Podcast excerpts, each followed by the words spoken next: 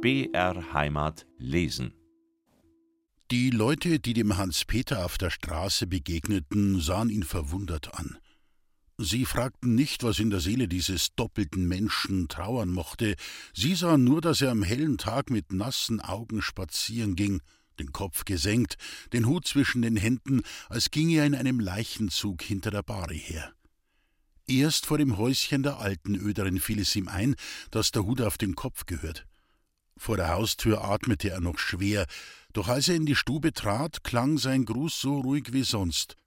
Nachmittag beieinander. Die alten Öderin lächelte. Habe mir eh denkt, dass du kommst. Sie saß mit Lisbeth am Tisch bei der Arbeit. Für die beiden gab's keinen Feiertag. Nanimei klebte ein Schweizer Häuschen zusammen und Lisbeth leimte die kleinen glitzernden Fensterchen an das Kirchlein, das Hans-Peter am vergangenen Abend gekauft hatte. Durch die niederen Stubenfenster fiel die Sonne schräg herein, noch zur Hälfte über den Tisch.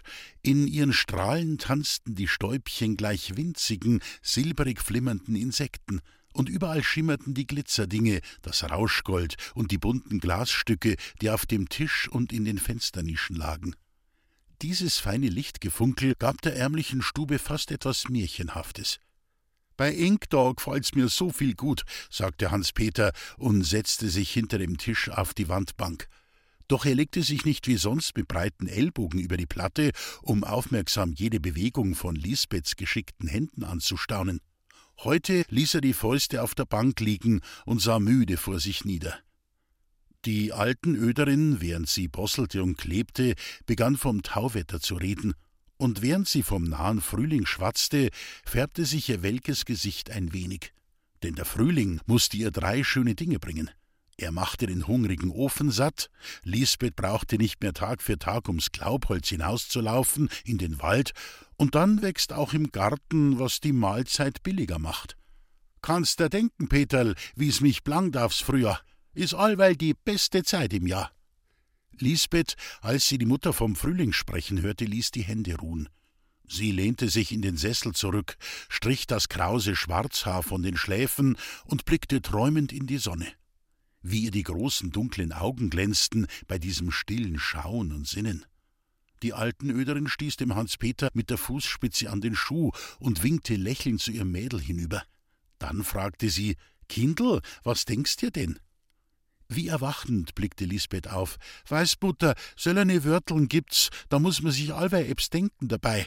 Das ist ja grad wie mit der Uhr. Stündl ist da und da muss der Kuckuck schreien. Und so ein Wörtel is mir's Frühjahr. Wenn ich's hör, hab ich's allerweil in mir, ich weiß nicht wie. Und muss man denken, ich weiß nicht was, und in alles scheint mir Sonn eine wie jetzt auf'n Tisch daher. Mutter Nanni mein nickte. So hab ich's auch einmal gehabt. Nach einer Weile sagte sie zum Hans-Peter: Warum bist denn heut so stad? Er sagte zu Lisbeth: So viel schön machst mir mei Kirchel. Freundlich sah das Mädel zu ihm auf. Weil's halt dein gehört, weißt? Hans-Peter wurde rot bis über die Ohren, die wie große hohle Hände aus seinen struppigen Haaren herausstanden. Er sagte nichts mehr. Aber je länger er saß, desto schwerer blies ihm der Atem durch die Nase.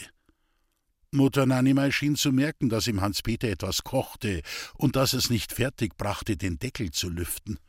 Da musste sie nachhelfen.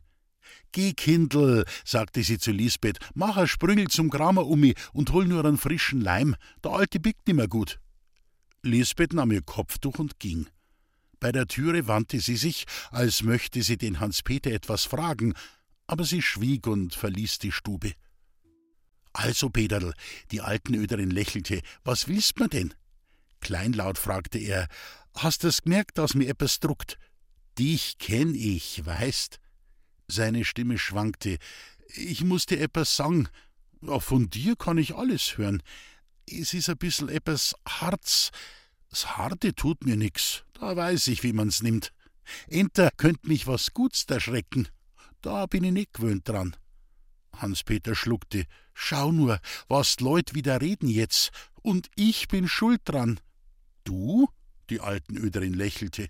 Ja, Mutterl, ich. Und heut in der Nacht, derweil ich die Klafter klein gemacht hab, da hab ich mir denkt, ich tu einen Gefallen damit. Ja, Bub, vergelt's Gott drum. Na, Murterl, das Allerdümmste hab ich dir angestellt.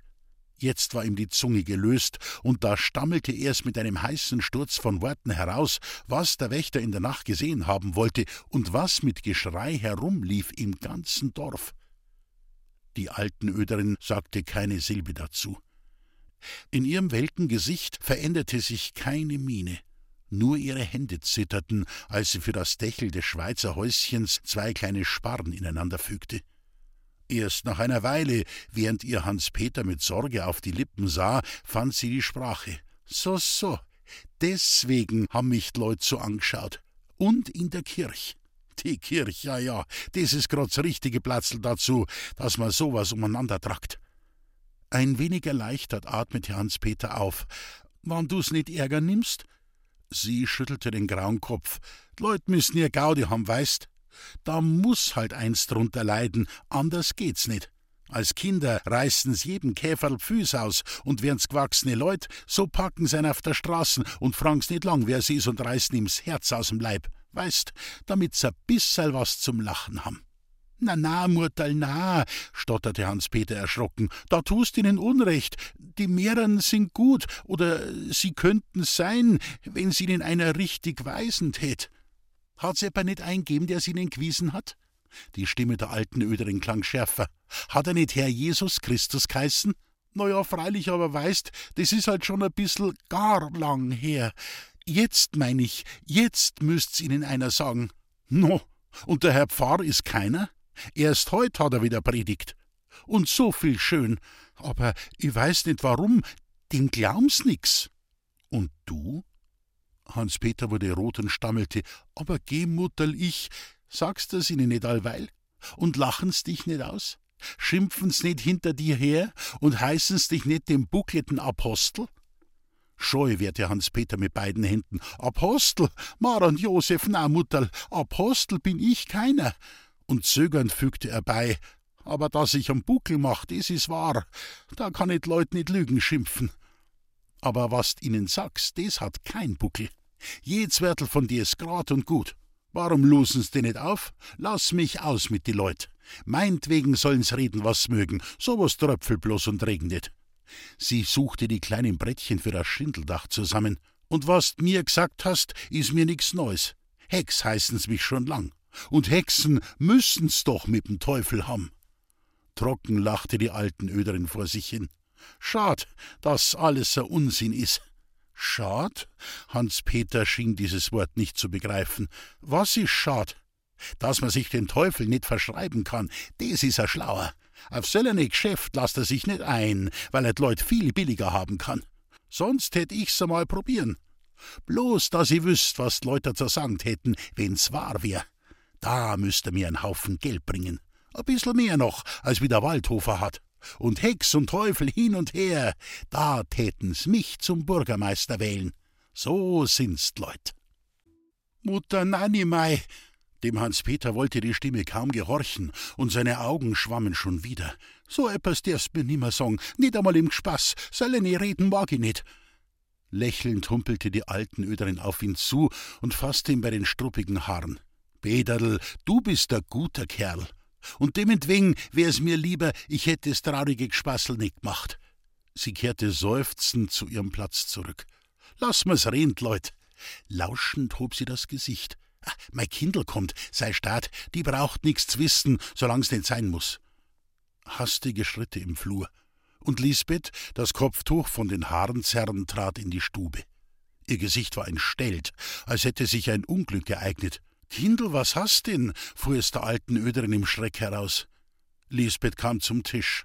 Das Kopftuch durch die zitternden Hände ziehend, sagte sie: Mutter, ich bring kein Leim nicht. Der Kramer hat gesagt, er verkauft uns nix mehr.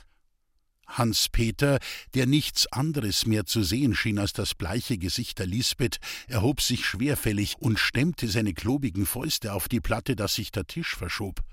Seine breiten Lippen wurden schmal und weiß. Die Augen funkelten, als wäre in dieser drei Zentner schweren Menschengüte plötzlich der Zorn erwacht, der in 25 Jahren noch niemals Raum in diesem klobigen Kopf gefunden. Seufzend nickte ihm die Altenöderin zu. No also, jetzt brauchen wir keine Heimlichkeiten mehr. Sie wandte sich zu ihrem Mädel. So, so, nix mehr verkaufen tut er uns, der Kramer. Is halt ein guter Christ, Geld, ja? Der mag den Teufel nicht zur Kundschaft haben. Aber von die Wildschützen kauft er Drehgeißen. Na ja, muss ich mir halt mein Leim aus der Stadt verschreiben. Ratlos sah Lisbeth die Mutter an, als verstünde sie diese Ruhe nicht. Ganz erloschen klang ihre Stimme. Mutter, weißt denn schon, was die Leute von uns reden? Der Peterl hat's mir gesagt. Die alten Öderin blickte zu ihrem Mädel auf. Und als sie diese verstörten Augen sah, warf sie die Hölzchen, die sie in der Hand hielt, auf den Tisch und presste den Arm über die Stirn. Aber sie sagte nichts. Diese Schweigen der Mutter schien Lisbeths Erregung noch zu steigern. Wie von Sinnen klammerte sie die Hände um Hans Peters Arm. Sagst du mir, darf man nicht einmal über unschuldige Leid so schierche Sachen reden? Darf unser Herrgott so etwas zulassen? Das muss man sagen, Hans Peter. Du kennst unseren Herrgott. Allweil sagst mir, du kennst ihn besser als wie die anderen alle. Jetzt red, darf er denn so etwas zulassen, wann er gut sein und Gerechtigkeit haben will? Darf er denn so viel Schlechtigkeit zulassen? Hans-Peter nickte vor sich hin. Meinen sollt man freilich, er darf so viel Schlechtigkeit nicht zulassen. Sein Gesicht war entfärbt. Aber diesmal lasst er Sachen zu, dass man sie nimmer auskennt, weißt. Aber lasst er sagen, Elisabeth, Vorsichtig, wie eine zerbrechliche Kostbarkeit, nahm er Lisbeths Hand zwischen seine Fäuste. Bei die Menschen schau, und wann's die Gescheidesten sind, da ist der Verstand ein bissel knapp. Endzweiten möchten's sehen mit ihre kleinen Augen, und allerweil steht der Mäuerl da, und keiner sieht, was hinter Mäuerl is. Und was unser Herrgott will, schau, Kindl, das liegt halt allerweil hinter Mäuerl, und keiner merkt's, und keiner versteht's. Und die mal ein Mensch, der möcht kamot über Land gehen und möcht schön Wetter haben. Aber was tut unser Herrgott? Er lasst den Regen fallen. Und da schimpft der Mensch. Aber der Herrgott denkt sich, soll er halt schimpfen, wird schon einsehen, dass ich recht hab, mein Regen macht's Gras wachsen und's droht. Er streichelte Lisbeths Hand und seine Stimme wurde ruhiger. Schau, Kindl, zuerst wie der Gesichtl so sehen hab müssen, ist mir der Gache Zorn aufgefahren, dass ich dreinschlagen hätt können. Aber jetzt hab ich mich wieder, jetzt kenn ich mich wieder aus. Ich sag dir's, ich. Wann unser Herrgott Leid selene Sachen rein lasst, da weiß er warum. Da hat er sein Gottsverstand und sein gütigen Willen dabei. Da draust, da wächst etwas Guts. Das darfst mir glauben. Ich sag's dir, ich. Ja, freilich, du guter Kerl, du, brummte die alten Öderin. Täten Leute an den Herrgott glauben, der sein Himmel in dir drin hat, da wär's freilich ein Gutshausen auf der Welt. Mit feuchten Augen sah Lisbeth zu ihm auf. Sie sagte wohl: Vergelt's Gott, so viel lieb hast wie der Grit. Aber seine gläubige Einfalt und sein Gottvertrauen schienen sie doch nicht über die Kränkung dieser Stunde hinweg zu trösten. Müde ging sie zur Ofenbank und drückte sich in den Winkel. Hans Peter war ihr ein paar Schritte nachgegangen. Mitten in der Stube blieb er stehen und bewegte immer die Hände, als möchte er irgendetwas greifen. Nun wandte er sich plötzlich um und nahm seinen Hut. Das war ein Griff. Wäre der Hut von Eisen gewesen, er wäre zerbrochen. Aber der mürbe Filz gab nach und wurde in Hans Peters Faust zu einem formlosen Klumpen. Für dich Gott, Mutter. Gott's lieben Nachmittag, Kindl. Peterl, fragte die alten Öderin, wo willst denn hin? Jetzt, Mutter, jetzt muss etwas geschehen. Das klang, als hätte Hans Peter eine andere Stimme bekommen ob's unser Herrgott so meint oder so, jetzt muss etwas geschehen. Der Herr Pfarr muss helfen. Und hilft der Herr Pfarr nicht, so weiß ich einen anderen, der hilft. Und der bin ich. Tu dich trösten, Elisabeth. Unser Herrgott und ich, wir zwei, machen alles wieder recht. Auf der Schwelle vergaß er sich zu bücken und stieß mit der Stirn gegen den Balken der niederen Tür. Das tat einen Plumps, dass die alten Öderin trotz allem Kummer dieser Stunde lachen musste. Das wird alles sein, was er davon hat, der gute Kerl. Sie seufzte. Geh, Kindl, sei gescheit und tu dich nicht kränken. Lehm geht über die Straßen und die ist nicht allerweil sauber. Schau, komm her. Bei der Arbeit vergisst man alles. Lisbeth wollte zum Tisch. Da stieg ihr mit heißer Röte das Blut in die bleichen Wangen. Hans-Peter? Nun schien sie erst zu merken, dass er die Stube schon verlassen hatte. Hans-Peter! Sie lief in den Flur hinaus. Hans-Peter! Er war schon im Hof. Als er ihre Stimme hörte, kam er mit langen Sprüngen zurück. Sein Körper füllte die Haustür, dass es im Flur ganz finster wurde. Kindl, was magst? Ich muss dich was fragen. Ja, was denn? Lisbeth zögerte. Dein Roman. Was willst denn vom Roman, sag? Weiß der Waldhofer schon, was d'Leut von uns reden? Freilich ja, der hat's mir auch gesagt. Und glaubt der Waldhofer sellerne Sachen von der Mutter und von mir? Aber Hans-Peter musste schlucken, bevor er sprechen konnte. Kindl, was fällt dir denn ein? Der Roman und so etwas glauben. Er fühlte, wie Lisbeth seine Hand umklammerte. Und schau, der Roman weiß doch, wer's gewesen ist in der Nacht, der's Holz gemacht hat. Bloß deswegen glaubt es nicht. Aber Kindl. Dem Hans-Peter schien das Antworten sauer zu werden. Und wär's im Flur nicht so finster gewesen, so hätte Lisbeth sehen müssen, wie er bald dunkelrot und bald wieder bleich wurde. Der Roman ist vor die Gescheiden einer und vor die Guten. Heut, na ja, heut hat er ein bissl einen Verdruss gehabt. Aber an mein Roman glaub ich, wie ich an meinen lieben Herrgott glaub, schier gar so fest. Und den Hüterbuben, der das dumme Leutgret beim Mittagessen herbracht hat, den hätt er schier gar geschlagen vor lauter Zorn. Ein Unsinn hat er gesagt, ein Unsinn ist alles. Das hat er gesagt. Auf Ehr und Seligkeit. Na, na, Kindl, der glaubt's nicht. Müsste mein Roman nicht sein. Lisbeth atmete auf. Vergelt's Gott und kehrte in die Stube zurück, als wäre aller Groll dieser Stunde in ihr erloschen. Eine Weile noch blieb Hans Peter unter der Haustür stehen und starrte in das Dunkel des Flurs hinein. Dann versuchte er dem Filzknäuel in seiner Faust mit einiger Mühe wieder die Form eines Hutes zu geben. Als er die Straße erreichte, wurde sein Gang immer schneller.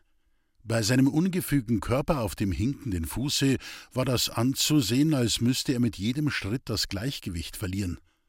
Dabei murmelte er immer halblaute Worte vor sich hin, wie einer, der sich eine Rede einstudiert. Um den Pfarrhof zu erreichen, musste er durch den Gottesacker. Während er zwischen den Gräbern hinschritt, blickte er suchend umher.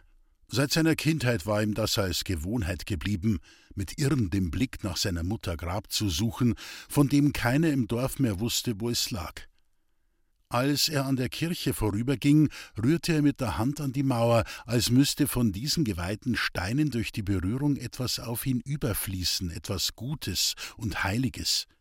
Bei der offenen Kirchentür bekreuzte er sich und nickte in den stillen, kalten Raum hinein, wie man einen lieben Bekannten grüßt.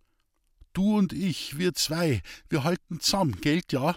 So schwatzte er vor sich hin. Du haltst zu mir und ich halt zu dir. Müsst ich nicht wissen, wer's bist.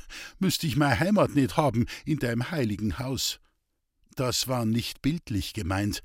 Es war so in Wirklichkeit. Der Hans Peter hatte seine Heimat in der Kirche. Vor 25 Jahren und ein halbes Jährlein drüber, da war unter den fremden Weibsleuten, wie sie zur Erntezeit im Gebirg umherziehen, um sich an die Bauern zur Arbeit zu verdingen, auch ein junges, kränklich aussehendes Mädel ins Dorf gekommen. Man merkte ihr's an, dass sie keinen weiten Weg mehr bis zu ihrem schweren Stündel hatte. Drum hörte sie grobe Worte, wo sie anpochte. Aber es war Mangel an Arbeitskräften, und so nahm sie schließlich einer. Maruschka Stasilek war ihr Name. Sie wusste nur ein paar deutsche Worte, und da die Bauern nicht böhmisch verstanden, fragte man nicht viel. Dass sie ihre Arbeit tat, genügte. Ihr Zunahme war für die Zunge der Gebirgler eine schwierige Sache, drum wurde er in Scherz und Spott verstümmelt, was viel zu lachen gab. Und gleich nach den ersten Tagen brachte man ihr einen Spitznamen auf, die Tröpfelmaruschka, denn bei der Arbeit weinte sie immer. Am Abend, wenn die jahrlöhnigen Knechte und Mägde schäkernd heimwanderten ins Dorf, blieb Maruschka auf dem Acker draußen, aß im Graben ihr Brot und schlüpfte zur Herberge in einen der Heuschuppen, die auf den Feldern umherstanden. In einer Nacht aber kam sie ins Dorf, um Einlass bettelnd. Überall warf man ihr die Tür vor der Nase zu. Keiner wollte die böhmische Bescherung unter seinem Dach haben. Nur die Kirchentür stand offen. Am anderen Morgen gegen vier Uhr, als der Mesner in die dämmerige Kirche kam, um den Mariengruß zu läuten, hörte er beim Liebfrauenaltar das Wimmern eines Kindes. Er glaubte an bösen Spuk und rannte davon, um den Pfarrer zu wecken und tapfere Männer zum Beistand zu holen. Da gab's einen lärmenden Aufruhr. Das halbe Dorf kam gelaufen, denn die Leute waren schon auf den Weg zu den Feldern. Und Herr Felician Horadam, damals noch ein Mann in den besten Jahren, musste den abergläubischen Schreiern den Gefallen tun und einen Segen sprechen, bevor man die Kirche betrat.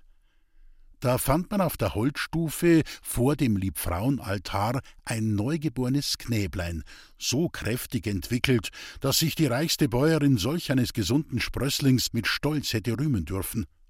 Und neben dem schreienden Buben lag die tote Mutter, schon kalt und starr.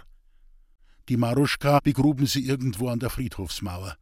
Und den verwaisten Kirchenfindling taufte Herr Felician Horadam auf die Namen zweier Apostel. Das geschah wie in unbewusster Vorahnung der frommen Kräfte, die im Petrus Johannes Stasilek dereinst erwachen sollten. An Hans Peters Eintritt in das Leben knüpfte sich ein großer Ärger für die Gemeinde. Herr Felician Horadam versuchte wohl die erregten Gemüter seiner lieben Kinder in Christo zu beschwichtigen. Aber die Kirche war entweiht, sie musste von neuem eingesegnet werden. Das machte Verdruss, und was noch schlimmer wog, es machte auch Unkosten. So war vom Bürgermeister, dem gottseligen Großvater der Staudamer Julei, bis herunter zum kleinsten Steuerzahler jeder Bauer übel auf das Kirchenratzel zu sprechen. Herr Felician Horadam, in seinem gutmütigen Erbarmen, hätte den Findling gern in den Pfarrhof genommen. Aber Jungfer Katrin, seine Köchin, hatte einen unbesiegbaren Widerwillen gegen Kindergeschrei und Kinderwäsche. Auch meinte sie, ein Kind im Pfarrhof wäre ebenso wenig an seinem Platz wie ein Wochenbett in der Kirche. Herr Felician Horadam musste sich fügen. Nur eines setzte er durch dass er für den kleinen Hans-Peter anschaffen durfte, was sein Kind für die ersten Jahre braucht, und dass die Gemeinde auf ihre Kosten den Findling zu einer alten Wittib in Pflege gab, die man die Schützin nannte, weil ihr seliger im Dorfe der Flurschütz gewesen. Ein stilles, einsames Kind, in dem hässlichen Gesicht zwei wasserblaue Augen. Weil sich nur selten jemand mit dem Kinde abgab, lernte es das Reden erst nach dem vierten Jahr. Im langen Bergwinter saß es vom Morgen bis zum Abend auf dem Lehmboden der Stube, vom Frühling bis zum Herbste vor der Haustür im Sand, auch wenn es regnete. Je weniger sich die Schütze mit dem Buben abgab, umso zärtlicher hing er an dem alten Weib, und je mehr sie ihn hungern ließ, umso kräftiger gedieh er, als wäre es die Luft und die Einsamkeit, die ihn speisten. Als er ins achte Jahr ging und reif für die Schule wurde, starb die Schützin. Der Doppelverwaiste jammerte nicht. Er konnte noch nicht verstehen, was Sterben heißt, nicht begreifen, dass der Tod etwas Härteres wäre als das Leben. Ein Beschluss des Gemeinderats verwies ihn auf die Wanderschüssel. Sechs Bauern wurden ausgelost, von denen jeder an einem anderen Tag der Woche dem Buben Futter und Herberg zu bieten hatte. Am Sonntag durfte er bei der Jungfer Kathrin im Pfarrhof essen. Die ganze Woche hatte er immer Angst vor diesem Ehrentag. Sein Fest und Feiertag war der Mittwoch im Waldhof und beim Roman. Denn die Waldhoferin hatte eine Hand, die gern und ohne Vorwurf gab. Und der kleine Roman konnte so herzlich lachen. Eine Kunst, welche die Schützin ihrem Pflegling nie gelehrt hatte. Das Lachen zieht die traurigen Menschen an. Und alles, was dem verwaisten Buben fehlte, das hatte der Roman in Fülle. Solch einen Begnadeten des Lebens muss man lieben, wie die frierende Erde die Sonne liebt. Das Herz des armen Buben hungerte nach Liebe, sein Magen war das Darben gewöhnt, aber sein Herz wollte satt werden, und so begann er von Romans Glück und Lachen zu zehren.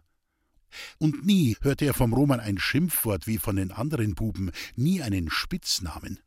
Der Roman sagte zu ihm nur Hans Peter, sogar lieber Hans Peter. Die anderen hatten so viele Namen für ihn, dass er sie selbst alle nicht hätte aufzählen können.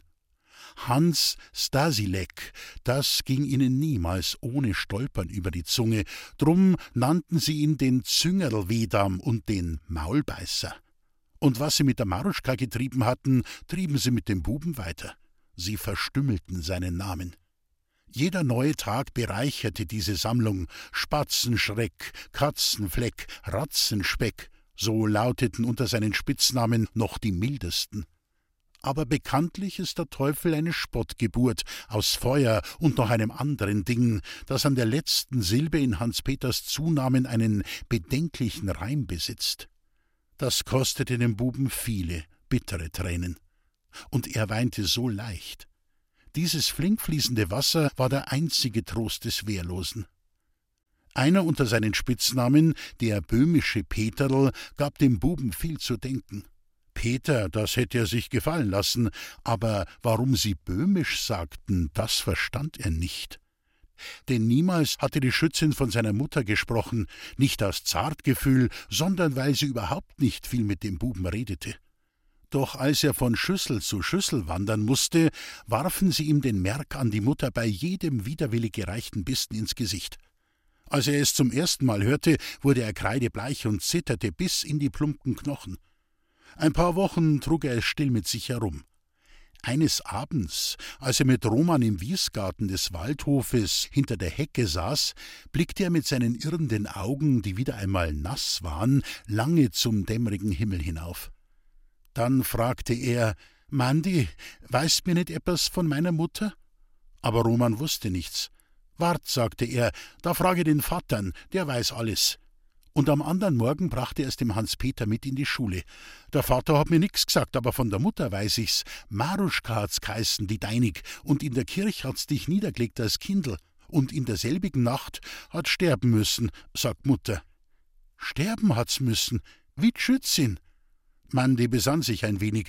Ja, ja, wird schon so gewesen sein. Sterben, meine ich, ist allweil gleich bei die Leid. Sie machen halt Augen zu und lachen nimmer. Dem Hans-Peter wurden die nassen Wangen heiß, und hastig fragte er: Mei Mutter hat's lachen können, wie du.